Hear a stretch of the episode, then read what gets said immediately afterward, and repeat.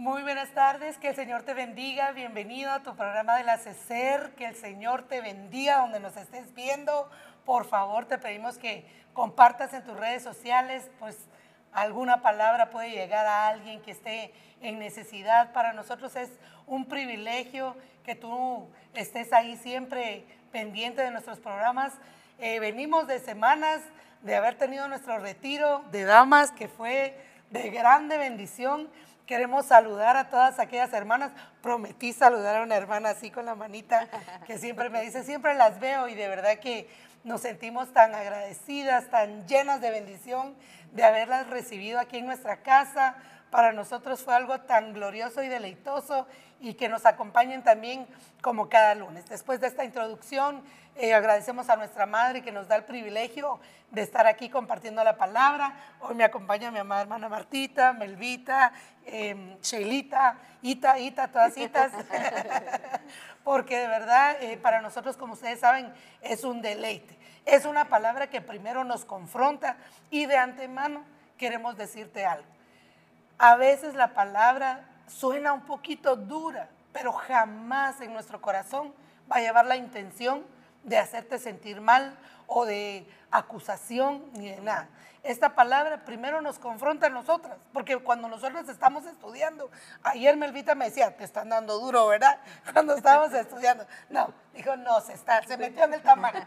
Estamos todas en el tamal, pero verdaderamente nos damos cuenta que para la, la mano nos ha enseñado, ¿verdad? Para que tú puedas hablar de algo, primero tienes que entenderlo. Y para poderlo entender, primero te lo tienes que aplicar. Decimos esto porque a veces en la emoción de, nuestra forma de hablar puede, puede sonar como que o estamos debatiendo o estamos tirando algo muy duro. Si te machucamos, como dicen en Guate, si te machucamos el callo, no es, no es con esa intención, ¿verdad?, de hacer sentir mal a nadie, sino que la palabra es eso, para nosotros ahorita es eso, es esa exhortación que el Señor quiere hacernos para que nosotros cambiemos nuestra forma de ser. Porque a nadie nos gusta, la verdad es que no nos gusta que nos estén diciendo, ay, arreglate ahí, ay, componente aquí, ay, enderezate, ay, ese, uno así como que no muchito, ¿verdad? Pero eh, el Señor lo hace por nuestro bien, es por nuestro beneficio, que esta palabra eh, a veces dura y a veces confrontativa, pero medita en ella, danos la oportunidad de que aquello que digamos recapacita, no sientas como que te lo queremos decir golpeado, sino que nos emocionamos un poco.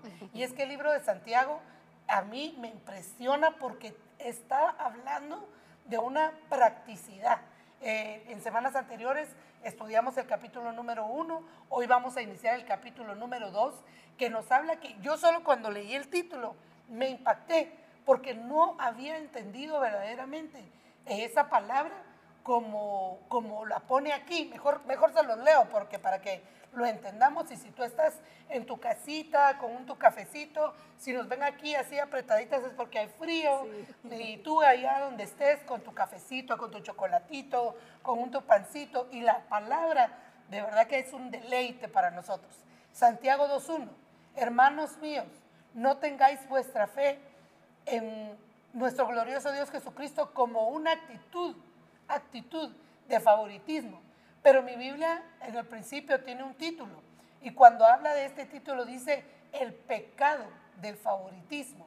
Y la verdad, yo me ponía a pensar, nosotros ahorita estamos viviendo tiempos finales en donde la venida del Señor está tan cerca. Y una de las cosas que dice la palabra es que el Señor muchas veces no ha venido porque tiene que entrar la plenitud de la gentilidad. Tiene que venir de todos los confines de la tierra. Van a venir, hemos recibido profecías, palabras que nos hablan, ¿verdad? Que la iglesia se va a llenar, que viene mucha gente, porque el fin se acerca, el Señor está a la puerta y no se va a perder ninguno, al Señor no se le va a perder ninguno de sus hijos. El punto es que nosotros que ya estamos aquí, somos aquellos que los vamos a recibir, somos aquellos que vamos a dar un testimonio del amor de Cristo, somos aquellos que ya tal vez hemos estado siendo preparados y capacitados con la palabra, para poderles dar esa esperanza y poderles dar a conocer un Dios amoroso, poderoso, vivo, que tuvo misericordia de nosotros para traernos acá, pero que ahora, lamentablemente, con el tiempo, en el, en, el correr de esto, podemos estar cayendo los que ya estamos aquí en una especie de acomodamiento, en una especie de, eh, ¿qué, sería? Tal vez como una seguridad de nosotros mismos, que ahora no nos damos cuenta, que nos convertimos en jueces de nuestro prójimo, que nos convertimos en, en estar juzgando cómo vienen aquellos que tal vez todavía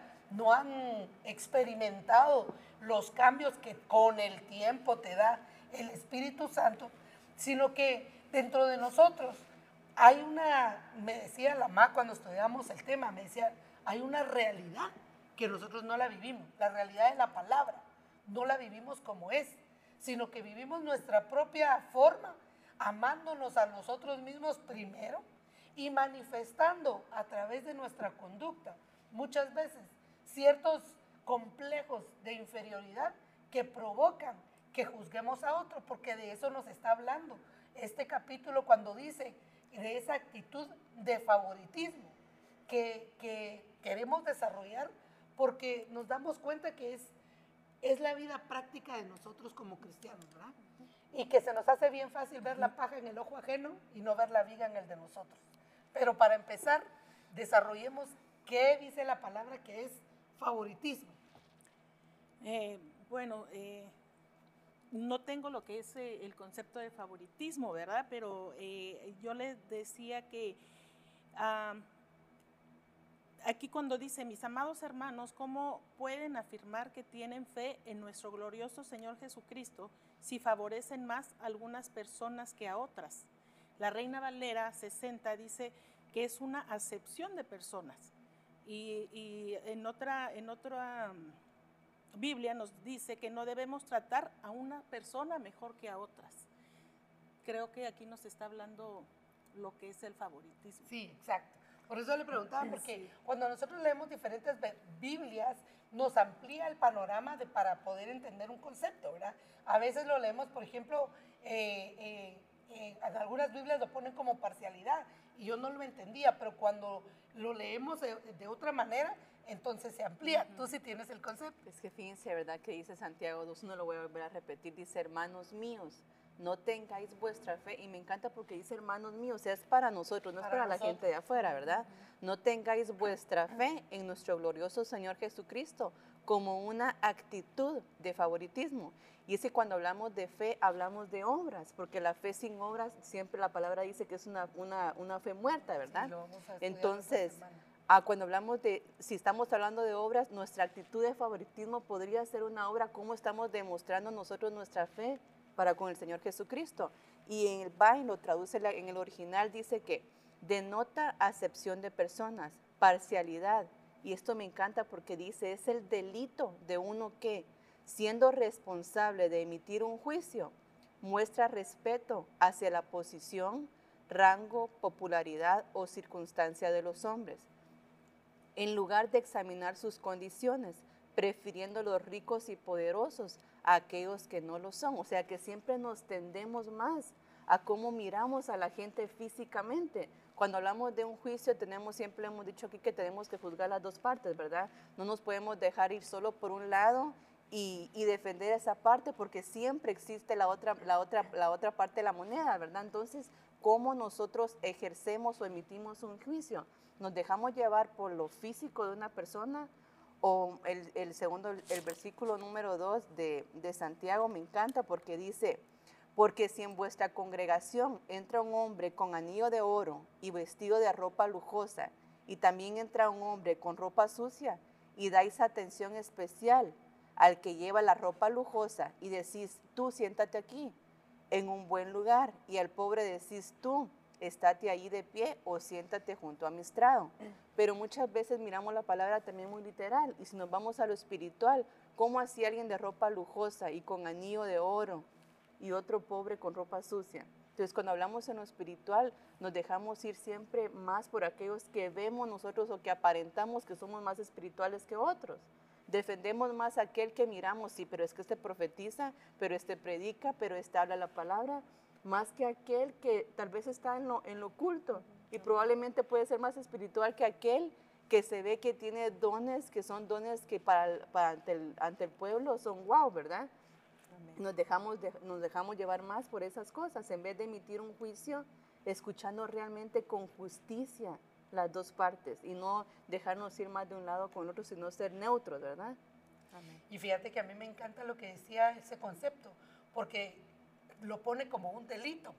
Y fíjate que lo que les decía al principio aquí también dice que es un pecado, ¿verdad? Correcto. Entonces, mira la importancia de que nosotros ministremos nuestros ojos y aprendamos a desarrollar ese discernimiento, porque las apariencias engañan, por lo que tú estás diciendo, ¿verdad? Nosotros vemos lo de afuera. ¿Te acuerdas que así le, decían también cuando mandaron al profeta con David? Le dice, no mires su apariencia, porque yo estoy viendo el corazón. Entonces, definitivamente nosotros, nuestros ojos pueden estar viendo la apariencia por fuera de una persona, pero no sabemos cómo está su corazón. Por eso es que nosotros tenemos que tener ese discernimiento y hacer esa, ese esfuerzo de esa actitud de desarrollar en nosotros, de no hacer acepción de personas, como decía esta, esta versión, de hacer esa diferenciación entre unos y otros con menosprecio. Porque definitivamente, fíjate que mm, la Mata también me, hablaba de esto, ¿verdad? Me decía, acordate que nosotros somos reyes y sacerdotes, ¿verdad? Entonces, pero eso no nos da a nosotros la autoridad o la capacidad de poder menospreciar a otros porque creemos que somos más. Y yo le decía a ella, ay, ma, perdóneme, porque yo lo veo hasta un ejemplo burdo, tal vez si quieren, ¿verdad? De la realeza del mundo. Pero uno mira la actitud de los reyes, eh, por, por, ejemplo, los de Inglaterra, ¿verdad? Como dice el apóstol, para no decir nombres, este, que ella siempre está vestida de una forma correcta, decorosa, tapadita, y que van y van saludando a todos con tal cortesía, con amabilidad. Y no, digamos, se quedan solo desde el balcón, así como que las Miss Universe, ¿verdad? Sino que tienen esa, ese contacto con su pueblo. Y ella me recordaba de aquella mujer que muy famosa, ¿verdad? En el mundo, la famosa princesa Diana, que siempre, ¿por qué se ganó el corazón de un pueblo? No siendo ella de un linaje tal vez que, que venía de sangre de esa realeza, pero por amor entró a una posición que le permitió a ella, por sus obras, el acercarse a otros, el demostrar que no había en ella ínfulas, que no se creía la intocable, sino que se hizo conocer como la reina del pueblo, le llaman, ¿verdad? Y a la fecha, me decía la mamá, todavía estando ya muerta de hace tantos años, la gente la, recuerda la recuerda como un ejemplo. Entonces, para nosotros el equivalente sería eso. Somos reyes y sacerdotes, pero a veces en nuestra naturaleza humana no nos, no nos eh, vemos a nosotros mismos para que nosotros podamos escudriñar que no debemos tener esos eh, eh, complejos, porque fíjate que increíblemente el complejo de inferioridad se manifiesta en lo opuesto. El complejo de inferioridad lo que te hace es provocar una barrera y querer sobresalir para que no, por ende, tú no te sientas menos y tratar mal a otros. Increíble. Maylin, perdónenme que la interrumpa. Dale, dale, que eso, lo de, lo de la princesa Diana, me encanta porque trayéndolo nosotros ahora, un ejemplo burdo, como hizo usted, ¿verdad? Pero traigámoslo a nosotros ahora, como usted dice, somos reyes y sacerdotes. Ah, pero como nos creemos reyes y sacerdotes, no podemos tener obras de misericordia con aquellos que no están en el reino. Y la misma palabra que dice en el ayuno que yo escogí de parte del Señor, no es compartir el pan con el hambriento, no es cubrir al que está desnudo. Entonces, ¿cómo el Señor nos envía? No dice andar y hacer comunión con los incrédulos, por ejemplo, pero sí podemos hacer obras de misericordia, sí podemos mostrar nuestro amor, esa esencia, si dice la palabra que Dios es amor, y el, que, y, el que está en nosotros es el Señor. Entonces, ¿cómo podemos demostrar nosotros que el Señor está dentro de nosotros? Haciendo obras de misericordias. Pero como ya nos creemos del reino, creemos que no podemos tener cierta como comunicación o amor a nuestro prójimo, porque el prójimo no nos habla solo Melba porque ella está en Cristo, solo ella. No, nos habla que salgamos afuera. No, el Señor Jesucristo dice que se sentaba con los borrachos, con las del otro, no quiero decir palabras, pero las que aman las ramas. Sí. Entonces, hay tantas cosas de parte, una enseñanza de parte de Jesús que él sí podía sentarse a la mesa con otros. Entonces, ¿por qué nosotros muchas veces no? Porque nos creemos de verdad los grandes reyes y sacerdotes que no podemos hacerlo. Yo creo que, que estamos equivocados. Y es que fíjate que todo radica en los pensamientos, ¿verdad? Porque mira cómo dice aquí Santiago 2.4. No habéis hecho distinciones entre vosotros mismos y habéis venido a ser jueces con malos pensamientos. Y yo le decía a la mamá, aparte de los malos pensamientos, una de las cosas que a nosotros nos traiciona son nuestros sentimientos, nuestras emociones, y, y eso nos provoca que actuemos conforme a la carne y no conforme al espíritu. Porque, ay, como sos mi amiguita linda, mi preciosa, aquí sentate a la par mía, tenés todos los beneficios. Ay, no, la chelita, ni le digas, ni le digas que te voy a dar, porque, o sea, el amor equivocado, porque esa es una mala manifestación del amor. Pienso yo, no sé si estoy equivocada, ya después la mamá me dará, pero yo creo que el verdadero amor te provoca eso, lo que, ha- lo que hace el Señor Jesús, recibirlos a todos, aunque hay un punto muy importante que creo que es bueno hacerlo, porque tú en lo- eh, cuando estudiabas hacías ese, ese equilibrio, ¿verdad? Que en cuanto a la jerarquía, hay, la- está la gracia y está La ley de gracia La y la ley- ley de gobierno. y la ley de gobierno, ¿verdad? Que definitivamente sí hace una separación entre una cosa y la otra en el sentido de que no podemos, eh, como te dijera yo, viene el presidente Correcto. y no vas a, a a sentar a otro en el- la silla del presidente si a él le corresponde ahí, porque son como ciertas normas, ¿verdad? Y usted tenía un versículo Sí, yo teni- eh, había visto aquí en Lucas 14, 7 al 11, que dice, "Obse- observando cómo escogían los primeros asientos a la mesa, refirió a los convidados una parábola diciendo, cuando fueres convidado por alguno a bodas, no te sientes en el primer lugar, no sea que otro, más distinguido que tú, esté convidado para él. Y, vi- y viviendo, y viniendo, perdón, el que te convidó a ti, a él y te diga, da lugar a este. Y entonces comiences con vergüenza a ocupar eh, el último lugar. Mas cuando fueres convidado, ve y siéntate en el, último lugar para que cuando venga el que te convidó te diga, amigo, sube más arriba. Entonces tendrás gloria delante de los que se sentaron contigo a la mesa. Porque cualquiera que se enaltece será humillado y el que se humille será exaltado. Qué lindo. Lindo. A mí eso de lo que me habla es de tener una identidad correcta. Porque fíjate, pues, no porque te quiten de un lugar y porque no te están reconociendo, eso te debe hacer menos de lo que tú ya eres. Si tú sabes quién eres, si tú sabes lo que tienes, ¿qué más te da? ¿Qué más te da ceder? ¿Qué más te da atender? ¿Qué más te da comportarte de la manera correcta? Porque entonces, a su debido tiempo, ya no va a ser que tú te estás imponiendo sobre otros, sino que el Señor te da tu lugar, porque el Señor es justo juez, ¿verdad? Hermana, ¿cuántas veces no hemos visto que, como dicen, nosotros nos sentimos ya parte de- del reino, tenemos un lugar que escogemos todo el tiempo para sentarnos, ah, no, este es mi lugar, ¿verdad?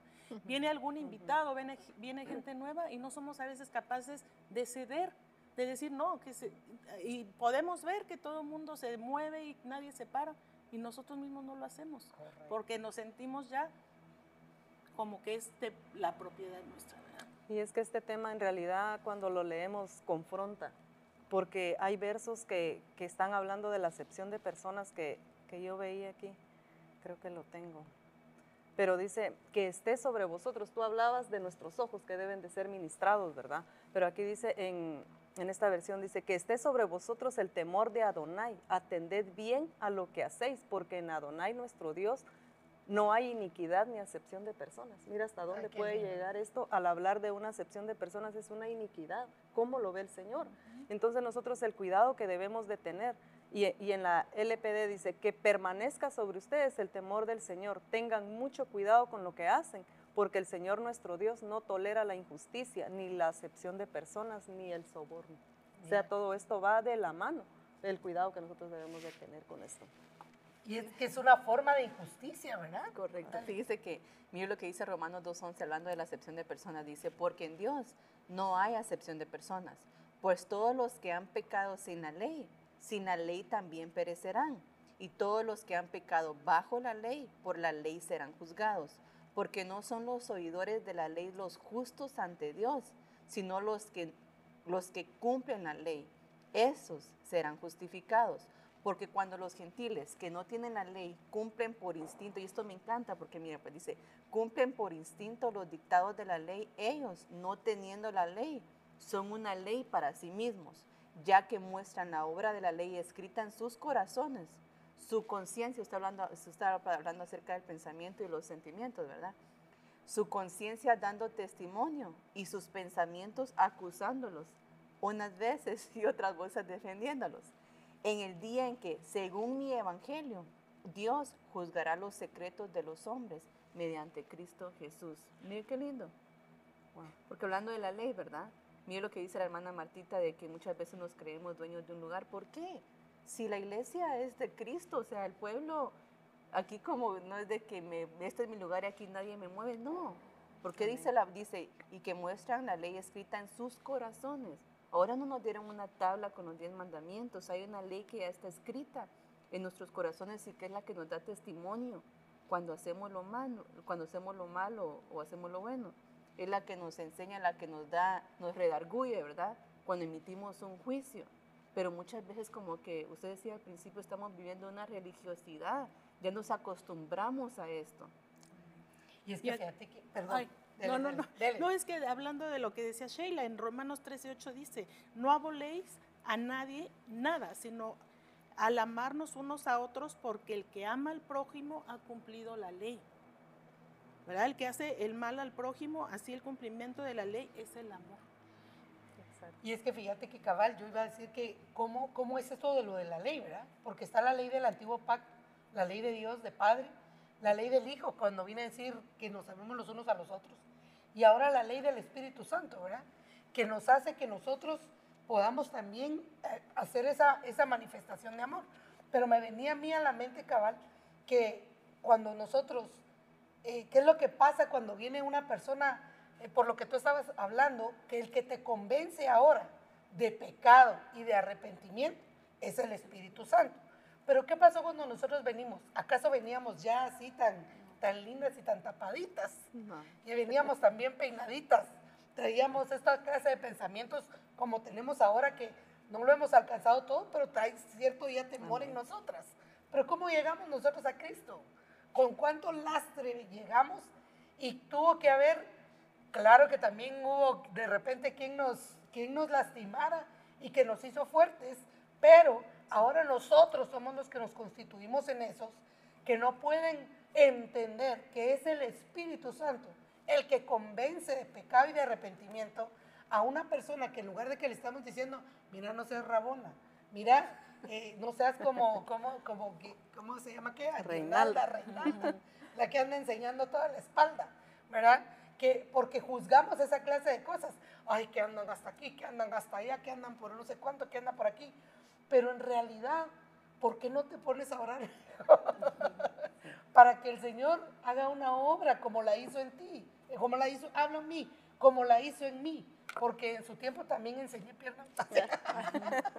no, pero Lo, que quiero, lo que quiero decir es cómo se nos olvida cómo el Espíritu Santo obró en nosotros y nos hizo dejar una vida, una, un estilo de vida, una forma de conducta, una forma de vestimenta, que ahora nos cambió y ahora nos constituimos en lo que usted decía, en esos jueces o, queremos ejecutarlo como una ley para otros, pero no la aplicamos a nosotros, ¿verdad? O no la aplicamos en el favoritismo, no la aplicamos con los nuestros. Porque yo me acuerdo algo que la más siempre enseñaba, ¿verdad? Eh, en algún discipulado o en la administración, de que muchas veces nosotros favorecemos a nuestros hijos, ¿verdad? Eh, ah, no, nuestros hijos son intocables, nuestros hijos son chulos, se hacen un berrinche, nosotras calladitas nos hacemos, pero a mis hijos no les exijo lo que les exijo a los hijos de los otros. Estoy viendo, ¿verdad? Es que ese niño, esa niña es un berrinchudo, es un aquí, es un allá, pero cuando los míos lo hacen, ahí sí me hago eh, el sorda, ciega, muda y todo, no, no, no lo veo. ¿Por qué? Porque el favoritismo de nuestras emociones y de nuestros sentimientos no nos permite eh, eh, ser ecuánimes. Tengo que exigirle más a los míos que a los que les estoy exigiendo a los demás, porque se supone que soy yo la que les estoy enseñando. Soy yo la que les estoy diciendo cuando, cuando habla aquí. Miren esto, a mí me, me impresionó este versículo porque yo le decía a Melvita, quiero entenderlo, porque dice, hermanos míos, amados, escuchad, no escogió Dios a los pobres de este mundo para ser ricos en la fe y herederos del reino que Él prometió a los que le aman. Entonces, mira, entendamos, lo dijo aquí, vámonos por partes, como dijo el carnicero. ¿De qué nos está hablando el Señor? ¿Será que no, no tenemos que tener el anhelo de tener dinero? Que no, no podemos ser ricos en esta tierra económicamente. No solamente se refiere a eso, sino a la actitud y a la conducta, de que muchas veces nosotros no tenemos más porque no lo vamos a poder manejar, tan sencillo como eso. El Señor a veces no nos da Tal vez yo digo, me voy a ganar la lotería y qué voy a hacer con un millón de dólares. lo gasto en un mes y vuelvo a ser pobre otra vez. Tenemos mucho a juzgar eso por las apariencias, porque a veces, y, y, y, vemos a alguien que, que, está bien vestido, la misma palabra lo decía, ¿verdad? Cuando entra uno con traje eh, elegante y el otro eh, con, ¿cómo decía? Con, con ropas viles. Con ropas, ajá. Y, creemos muchas veces que el que está bien vestido, el que se ve de buena apariencia, vamos a obtener un beneficio de esa persona. Amén. Porque lo vemos bien, ¿verdad? Eh, a Jesús lo juzgaban porque se sentaba con pecadores. Eh, yo pienso que antes como ahora en la sociedad había siempre esa separación, o eran gentiles o eran judíos, o eran pobres o eran ricos. y, ahora desafortunadamente también tendemos a, ver eso. Eh, conforme, tampoco quiere decir que andemos mal vestidos. La, Macuti siempre lo ha dicho, como te ven, te tratan, ¿verdad? Entonces, no, no podemos tampoco, ay, no, porque es la iglesia, para, para verme humilde, porque la humildad no está en la forma... Eh, puede ser un hombre muy rico y ser humilde. puede haber una persona pobre y, orgullosa. Y, muy bien dicho, hermano. Porque saben que eso pasa, que hay gente que tiene mucho dinero y no se viste ostentosamente, no se comporta ostentosamente. Lamentablemente, aquel que no tuvo y tiene, se le pues, sube. El que siempre tuvo, como siempre ha tenido, no tiene esa actitud. Sí, para quería ver este verso en Judas 1.16 porque estamos hablando de estas que habla de una actitud y al final son problemas del alma.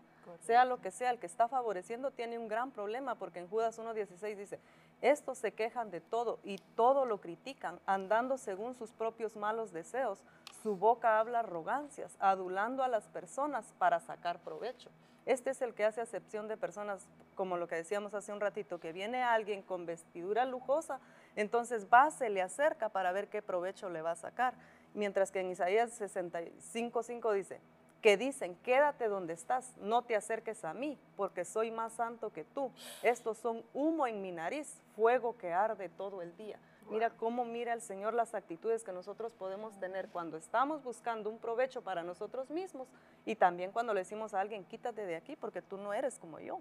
O sea, el Señor eso no lo soporta. Y yo me ponía a pensar en esto porque Estamos en un tiempo como que es una definición para nuestras vidas, de ver esas actitudes que nosotros podemos tener, como tú decías al principio, nos confronta la palabra y es de suplicarle al Espíritu Santo que nos ayude, que nos fortalezca para poder nosotros desechar todas esas malas actitudes que puedan estar en nosotros todavía. Escríbenos tus comentarios, queremos saber qué piensas del tema, si tienes aportaciones, siempre decimos que nos, nos aportamos nos edificamos las unas a las otras. Hay tantas aquí enviándonos sus saludos. Eh, por lo que estás diciendo ahorita me recordé porque dice aquí una hermana, si nos confronta, ahí es nuestra batalla, dice, y es cierto, cuando donde algo te duele es porque algo hay que tal vez tienes que, ponerle atención. Pero sí, definitivamente que eh, eh, el apóstol Sergio hablaba hace unos días, ¿verdad? De esa necesidad que nosotros deberíamos tener porque estamos viviendo un tiempo en el que tenemos que estarnos haciendo autojuicio constantemente. Y él decía, la, la mesa y la Santa Cena es la oportunidad delante del Espíritu Santo para que tú te pongas a cuentas. Pero día con día, decía él, a mí me impresiona eso, porque no es cierto. Todos los días yo debería estarme analizando de ver qué hice hoy, en qué me equivoqué, eh, cómo me estoy comportando, tomar control de mi boca, ¿verdad? ¿Qué es lo que digo? ¿Qué es lo que hago? ¿Qué es lo que pienso? Si verdaderamente estoy aplicando el amar al prójimo como, como a ti mismo, porque ayer mismo se nos predicaba de eso, ¿verdad? De que esos galardones que nosotros vamos a alcanzar eh, de parte de Dios al ser más que vencedores, si ponemos por obra el amor al prójimo. Pero a mí me impresionaba, de verdad que me confrontó el anciano cuando hablaba, porque yo siento que todavía no los amo a todos. Porque como dicen por ahí los memes, yo quiero amar al prójimo, pero el prójimo no me ayuda. No colabora. No colabora. Hermana, fíjese que en, en, Santiago 2.2, ¿verdad? Cuando dice que viene el pobre con vestidura andrajosa, la palabra pobre es la griega 4434 que dice mendigo, pobre, indigente, desamparado. No es una pobreza llevadera, sino que es tal la pobreza que la lleva a la indigencia, ¿verdad? Pero eh, a veces, o, pudiera ser que también pudiera hablar de una pobreza espiritual. Definitivamente. Porque igual los que, se, los que juzgamos o las personas que juzgan pueden tener esa pobreza para estar juzgando de esa manera. Correcto. Es que lo que hablaba también Madeline acerca de los complejos, ¿verdad? Cómo mostramos cómo manifestamos nuestro complejo de superioridad con un complejo de superioridad. Y muchas veces queremos apantallar o manifestamos nuestra espiritualidad y tal vez somos pobres en espíritu, pero queremos demostrar lo, lo contrario. Por eso es que le decía el Señor a los, a los escribas y fariseos, sepulcros blanqueados, porque por fuera aparentamos ser una cosa, pero realmente por dentro estamos muertos. Entonces muchas veces queremos apantallar que somos espirituales, pero ¿cómo vamos a manifestar realmente nuestra espiritualidad amando a nuestro prójimo? Yo me pongo a pensar, ¿por qué la demanda tanto del Señor acerca de eso, verdad? ¿Cuál es el primer mandamiento? Amarás al Señor tu Dios sobre todas las cosas, como a ti, no, ¿cómo es? Con todas tus fuerzas, con toda tu mente, y a tu prójimo como a ti mismo, es el segundo mandamiento. Pero ¿por qué tanto el Señor el énfasis en el que amemos a nuestro prójimo? Yo me pongo a pensar literalmente en nuestra casa. Yo quiero que mis hijos se amen. O sea, ¿cómo me voy a sentir yo como madre o mi esposo como padre ver que nuestros hijos se aborrecen o se odian? Como le pasó a Adán y a Eva, ¿verdad? El fracaso de ellos haber visto que uno de sus hijos mató al otro. Creo que de haber sido, uno lo lee, lee la historia, la sabe, pero realmente pensar de que eso fue real, pues el fracaso más grande de ellos como padre, haber visto que entre sus hijos se mataron. Entonces, ¿cuál es el énfasis del Señor? Tanto ámense, así como nosotros nos amamos a nosotros mismos, pero somos tan egoístas que si nos amamos, nos reamamos a nosotros, pero somos incapaces de poder amar a nuestro prójimo. Todo nos molesta, todo nos cae mal, que porque nos hacen tal cosa no te hablo, que porque miramos ciertas debilidades del otro. Y no, la palabra dice soportándonos unos a otros, ¿verdad? El más espiritual es el que lleva las cargas del otro. Y muchas veces nos creemos espirituales, pero no somos capaces de poder llevar las cargas de los demás. Exactamente. Yo me ponía a pensar cuando está diciendo también que somos jueces con malos pensamientos y ese mal es algo que el apóstol Sergio predicó hace mucho tiempo, es ese mal poneros. Dice que es una influencia en la mente, pero influencia de quién? Del, del maligno, ¿va? Dice de un derivado dice dañino, malo, ese propiamente en efecto o influencia, dice, y por eso dice refiere más bien a carácter esencial, dice al igual, dice que indica degeneración la, de la virtud original.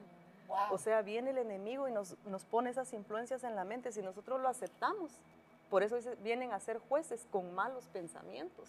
Porque al final todo, como vuelvo y repito, va, todo está en la mente, todo está en el alma, problemas desde ahí. Problemas amáticos. Fíjese que a mí me encanta Job, porque el pobre Job siempre decimos pobrecitos, ¿va? Pobrecito el Job. Y le, le, costó 40 capítulos para llegar a su realidad y darse cuenta de verdad de lo que realmente era.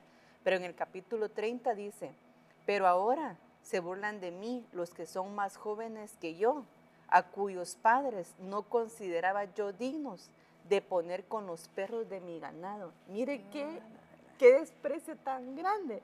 Uno, uno cuando mira a Job, es que el Job es tan lindo porque tanto capítulo, ¿verdad? Tan lleno de tantas cosas. Pero cuando realmente examinamos la vida de Job, o sea, no consideraba yo a los, a los padres ponerlos con los perros de mi ganado. Imagínense qué desprecio tan grande. Y según él, era un siervo intachable. Hablamos de, de la influencia de nuestra mente, ¿verdad? O sea, según yo, intachable, íntegra, una sierva del Señor. No, pero es que examinemos, como usted dice, autojuzguémonos, porque hay cosas que realmente cualquiera es capaz de ver nuestros errores.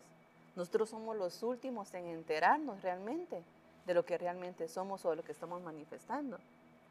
Y es que mira, la palabra juzgar dice que es formar un juicio o, u opinión sobre una persona o una cosa y que de verdad no tenemos que juzgar a la ligera, ¿verdad? Porque tenemos ese error a veces de solo por la apariencia ya emitimos un juicio, sin saber, a lo mejor puede venir una persona que se ve toda desaliñada y no sabemos el proceso que está pasando, porque eso se, se transmite también.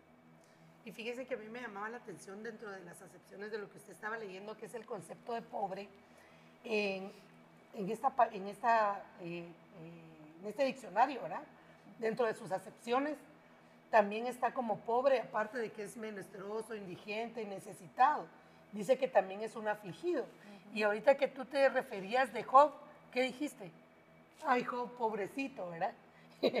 y no les ha pasado que a veces usamos esa- ese término, esa terminología cuando vemos a, eh, nos referimos a alguien como que hay pobre cuando está sufriendo, cuando tiene alguna enfermedad, cuando tiene alguna necesidad, decimos, ay, pobrecito. Entonces, no- esa, esa aflicción, esa, ese término pobre, no lo circunscribimos solamente al hecho de no tenerlo económico, ¿verdad? Por lo de las apariencias, porque obviamente el que tiene dinero tal vez se puede arreglar un poquito. Hace unos días hablaba con mi mamá porque me decía, por lo del mundial, que no, no- no somos mundialistas, pero de repente salen ahí y había un jugador que estaba atractivo. Entonces yo le decía a mi mamá, porque tú no lo viste cuando, antes de que tuviera dinero y que llegara a ser famoso. Y entonces le decía, es que mira, no hay, no hay gente fea, hay gente pobre.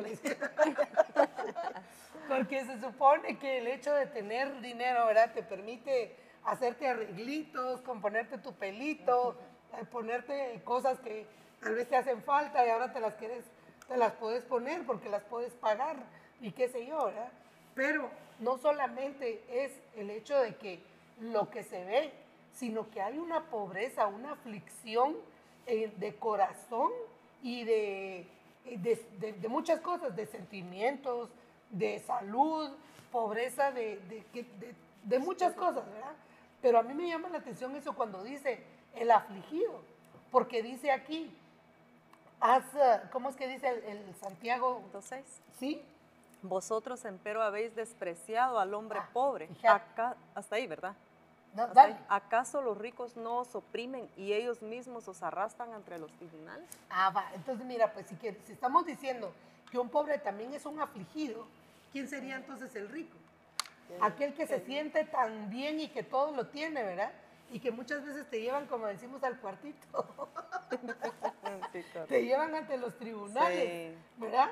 Porque se sienten muy ricos y muy poderosos por su conocimiento, porque tengo un título, porque tengo un nombramiento, porque tengo una jerarquía, porque hasta en eso, yo siempre me acuerdo del Pastor Junior que nos hablaba cuando nos decía, ah, no, viene el apóstol y todos corren a cargarle todo, pero no ven a la hermana ahí cargando todos sus bultos y empujando aquí porque ahí no, no Diapers, nada. dos niños, un stroller y decía, ay, pobrecita de Shea, ahí viene con todos sus bártulos haciendo pericias para poderlos traer. O sea, eh, po- posicionémonos, ¿verdad? En, en cuanto a eso. Que sí, nuestro ojo se puede ir solamente por las apariencias, pero también hay esta clase de actitudes y de pobreza de mente. Hay una pobreza de mente y de pensamiento que nos hace sentir como que siempre vamos a ser las víctimas, como que siempre somos los necesitados. Y me acordaba de cuando el Señor les dice a los pobres, siempre los van a estar teniendo con vosotros, ¿verdad? Pero ¿por qué? Porque hay gente que se mantiene en ese estado de pobreza, porque su mentalidad no cambia y no le permite ver otras eh, perspectivas, otras salidas, otras clases. Lavar platos yo, hmm, jamás. La- hacer, la- limpiar el piso yo, nunca. Eh, quiero, quiero servir dentro de la iglesia mínimo de anciano. Mínimo de apóstol. Quiero ser ayuda apostólica. porque ir a lavar los baños yo, uy, no, no, si no lo hago ni en mi casa, menos lo voy a, tengo quien lo haga allá, ¿cómo lo voy a venir a hacer aquí? O sea, hay, pobreza también de pensamiento, ¿verdad? De, maneras de pensar que de alguna forma nos afligen en el alma. Me impresionaba esa palabra porque es una, es una aflicción. Y mira lo que, a lo que lleva, a lo que lleva de alguna manera es que el, el rico, el que se cree muy, muy, dice, no blasfeman ellos el buen nombre por el cual habéis sido llamados.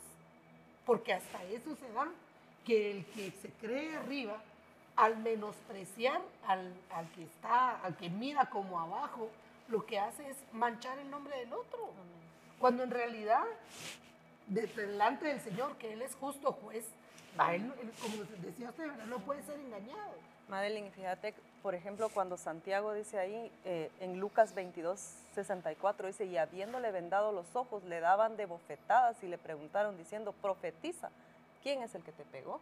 O sea, al Señor mismo le hicieron esto, porque Él, él vino como siervo. Y no, no dice que no lo, no lo apreciaron, más bien lo menospreciaron. Entonces ahí cuando el apóstol nos está diciendo esto, digo yo me quedo pensando porque cuando dice que no menospreciemos al pobre, porque no sabemos quién es, quién es ese pobre, ¿verdad? ¿Qué intimidad tiene con el Señor? ¿Por qué está pasando ciertas situaciones? Y venimos nosotros, tal vez está en una gran prueba, como decía la hermana Martita, y venimos nosotros y lo terminamos de acabar. Entonces tenemos que tener cuidado cómo nosotros vemos, ¿verdad? porque nos dejamos llevar por la apariencia, volvemos a querer lo mismo, ¿verdad? Porque me acuerdo que hay una de las iglesias en Apocalipsis que le dicen, tú dices que eres pobre, pero eres rica, Ah, le dice el sí, Señor. sí, sí.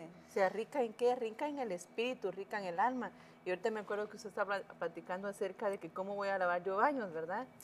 Pero realmente hay mucha gente preparada, médicos, de todo en la iglesia, que sí están lavando Sí. baños. Sí. Entonces hay, ahí sí que son Lindo. ricos en el cuerpo y ricos en el espíritu y en el alma, ¿verdad? Sí. Y puede haber un rico en el cuerpo, pero pobre en su alma. Así es. Totalmente. Quiero compartir esto, eh, dice la hermana Lourdes, el amor sea sin hipocresía, Romanos 12, 9, sea sin hipocresía, aborreciendo lo malo, aplicando, aplicándoos a lo bueno. Lo más importante es el amor. Por amor, el Señor dio su vida en el madero. Es cierto, ¿verdad? Imagínate cómo Él dice que se despojó, lo que conocemos nosotros como la kenosis, despojándose de sí mismo, siendo Dios, pudo haber dichole a su padre, ¿por qué voy a dar yo mi vida por estos pecadores que ni siquiera los, eh, los perdonas y vuelven a caer en lo mismo? ¿Cómo los voy a, de verdad, siendo nosotros nada? Él se despojó de sí mismo por amor, para que nosotros hoy alcanzáramos esta salvación tan grande, ¿verdad? Que es, es algo maravilloso lo que el Señor hace con nosotros. Y, continuando, mira aquí en el, en el versículo, em, dice, pero si mostráis favoritismo, cometéis pecado y sois hallados culpables por la ley como transgresores. Mira qué importante esto, porque cualquiera que guarda toda la ley, pero tropieza en un punto, se ha hecho culpable de todos. Mira, Qué grueso, ¿ah? Porque Tremendo. podemos esforzarnos, porque fíjese que me encanta también, porque cuando hablamos de, de es otro versículo, creo que quiero ver si lo puse, de que dice de que si no cometes adulterio, pero robas, es aquí, es Santiago Es aquí. 2.11. Pues el que dijo no cometas adulterio, también dijo no mates. Ahora bien, si tú no cometes adulterio, pero matas, te has convertido en transgresor de la ley. Y acuérdate que cuando decimos matas, no estamos diciendo de pum pum te mato. Te mato con mis actitudes, te mato con mi desprecio, porque una de las cosas que verdaderamente hacen efecto en una persona es el desprecio.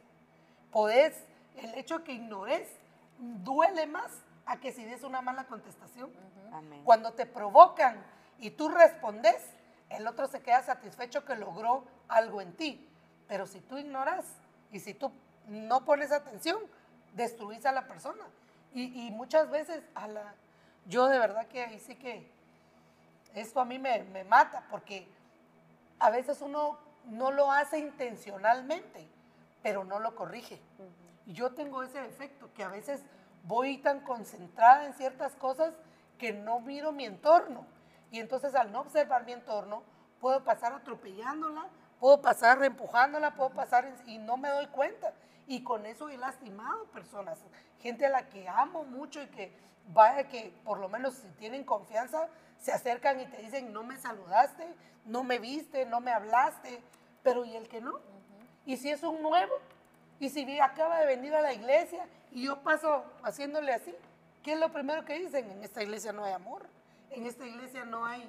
¿Por qué? Porque no, no, yo no estoy haciendo lo que debo de hacer, ese esfuerzo de verdaderamente cambiar e identificar cuáles son mis deficiencias para poderlas eh, modificar.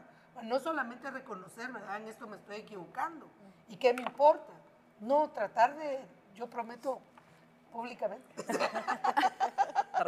tratar de saludar a medio mundo, es que eso me cuesta. Ahorita en el retiro me pasó que lastimé a alguien sin querer, pero yo iba en mi aflicción, ¿verdad?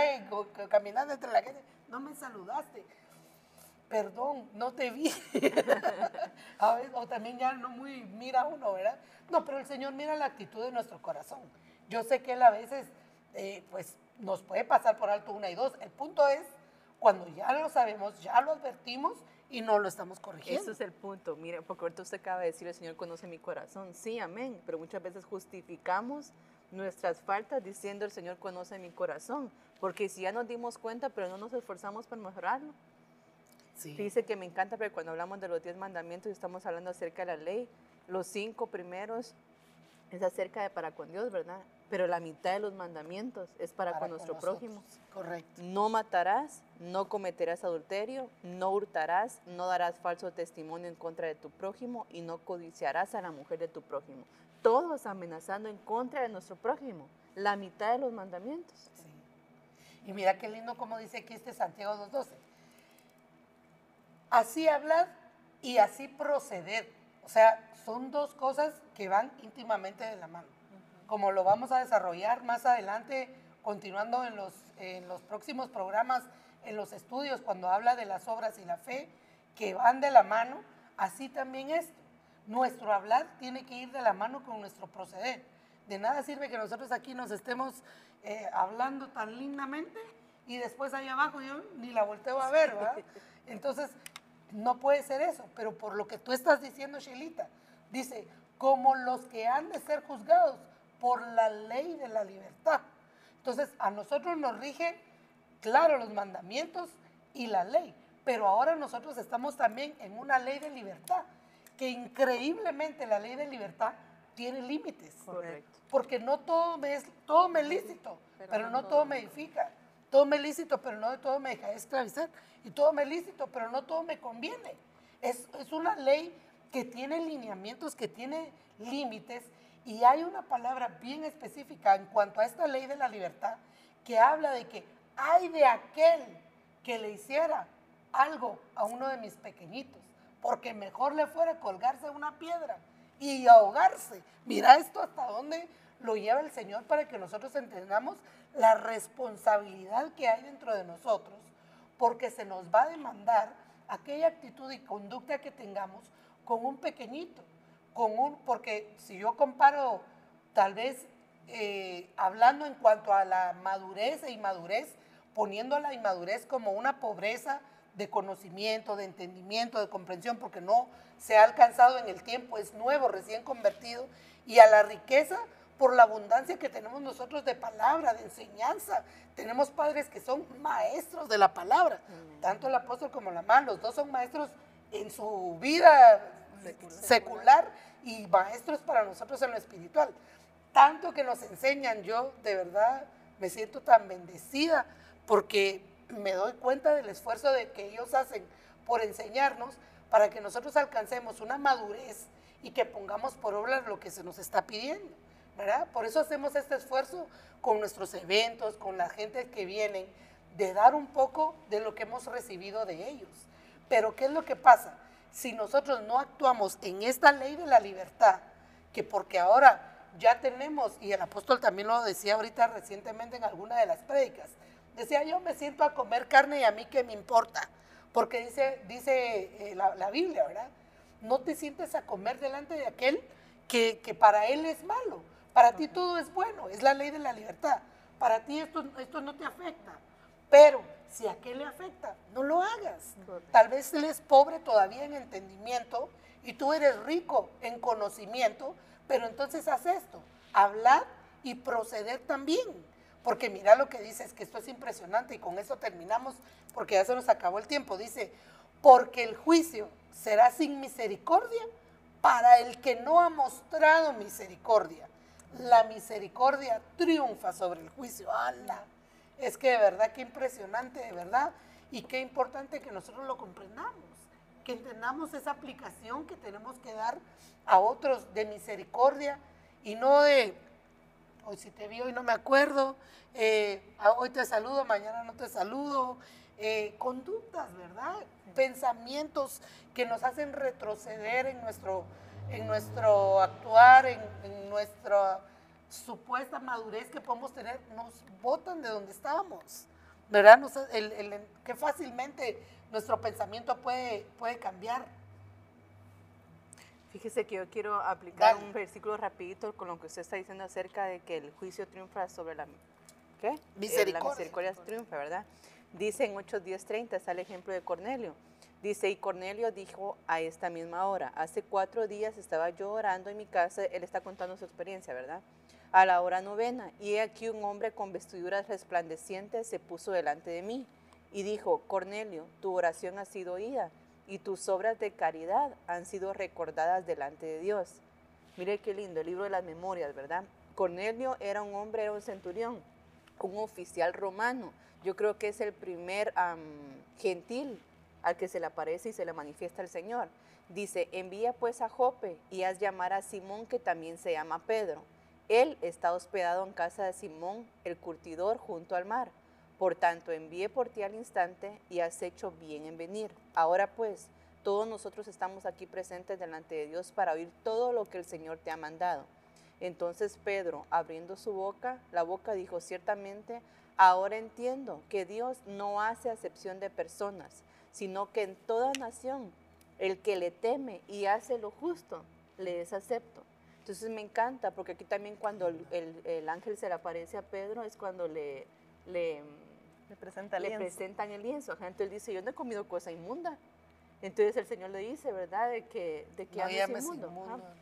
Entonces me encanta, porque Cornelio era, no era un convertido. Muchas veces creemos que porque aquel no es convertido, ay, con este no, ni la esquina. No, entonces no hay obras de misericordia. Entonces que cuando venga el juicio no va a triunfar eh, la misericordia porque no hemos hecho misericordia con nadie. Si queremos que el Señor nos haga misericordia en todo, como aquel, ¿verdad? Que le perdonaron la deuda. y sale y le va a cobrar la deuda al otro y no le tiene misericordia. Entonces, sí, nosotros, usted decía, ¿cómo venimos al Evangelio? Éramos, estábamos sucios. Y alguien tuvo misericordia nosotros, por eso es que estamos aquí. Y ahora se nos hace difícil a nosotros tener misericordia de aquellos que están viniendo. ¿Quiénes van a recibir a aquellos gentiles que el Señor trae? Como usted decía, la profecía que dice que se van a llenar nuestras iglesias, de que viene un pueblo que no era pueblo a recibir al Señor, pero ¿cómo está nuestro corazón para poder recibir a esa gente y hacer misericordia? Y fíjate que a mí me salta algo de lo que estás diciendo ahí porque leías que uno de los, lo veo como un termómetro, fíjate, de una de las cosas que te va a ayudar para poderlo hacer correctamente es el temor del Señor. Porque cuando tú amas, tenés temor de no ofender a aquel al que amas. Y si el Señor te está pidiendo que esto es una actitud que Él espera de ti, aunque sea por amor a Él, deberíamos, ¿verdad? Decir, Señor, no te quiero ofender, no te quiero lastimar. Pero mira lo que nos dice aquí eh, la hermana Telma Deportivo muy lindamente, porque es cierto, eh, cuando hablábamos de lo de la libertad. A veces abusamos de la libertad y la libertad la convertimos en libertinaje. Y es cierto, queremos hacer lo que se nos da la gana, como se nos da la gana, y no eh, lo que estás diciendo. Perdemos el temor y la reverencia del Señor de pensar que aquel al que estás ofendiendo, aquel al que estás menospreciando, aquel al que estamos viendo tal vez un poco de menos, también es hijo del Señor. Y, y puede ser que, que tú, en lugar de atraerlo con lazos de amor, porque también te acuerdas que dice la palabra que cuando vengan a la iglesia, los vamos a convencer por lo que vean aquí, por la profecía que escuchen, por las obras, por la forma de ser y el testimonio nuestro, los podemos convencer del amor de Cristo, ¿verdad? Para cambiar sus vidas. Mire lo que dice Elsa Guzmán. Ah, la saludamos, dice, tremendo mensaje de mucha bendición a mi vida. Saludos desde Louisville, Kentucky. Bendiciones, hermana Elsa Guzmán. Ay, sí, saludos tan linda, de verdad. De verdad que estamos agradecidas porque siempre están ahí pendientes, pero se nos terminó el tiempo y no, quería decir algo más. No, no, ok. Este, mm, es hermoso, es hermoso de verdad poder pedirle al Señor juntamente con ustedes que el Espíritu Santo haga esta obra en nosotros, que nos traiga esa unción maravillosa de misericordia para que en nuestros ojos pueda ver, así como la queremos para nosotros primero, ¿verdad? Que, que sean misericordiosos con nosotros, nosotros poder ser también misericordiosos con los demás. Sobre todo porque somos la iglesia del final de los tiempos, aquella iglesia que debe dar ese fruto, esa talla de amor al prójimo por excelencia, sin importar lo que nosotros estamos viendo, sin constituirnos en jueces, con un discernimiento correcto, ¿verdad? En, lo que explicaba Sheilita de la ley del gobierno y de la ley de la gracia, saber reconocer a aquellos que están arriba de nosotros, respetarlos, honrarlos, amarlos, que sí hay una distinción por el gobierno, pero delante de los ojos del Señor también todos somos iguales y que no puedes tratar diferente a aquel que está hasta arriba y aquel que está hasta abajo solo porque por cómo se ve, porque a veces las apariencias engañan, pero que sean ministrados nuestros ojos, que sea ministrado nuestro pensamiento, como decía ahí, ¿verdad? Que esos pensamientos equivocados que haya en nosotros, esos conceptos preconcebidos, sean erradicados por el poder del Espíritu Santo, para que nosotros demos la talla y que vivamos sobre todo la palabra por nuestras obras, no por nuestro hablar solamente o no por lo que conocemos solamente, sino que porque baje a nuestro caminar, a nuestras manos, a nuestro corazón, para que podamos también compartirlo con otros. Comparte la palabra con otros. Eh, te bendecimos, le pedimos al Señor que donde estés venga esa unción deliciosa de la revelación de la palabra a tu vida para que pueda el Señor cuando Él venga haciendo, nos encuentre haciendo esto, amando la palabra y poniéndola por obra. Te bendecimos y te esperamos el próximo lunes. Estudia Santiago, eh, la, otra semana empezamos con Santiago 2.14, la fe, eh, las obras. Así es que que el Señor te bendiga y gracias por sintonizarnos. Hasta el próximo lunes. Bendiciones.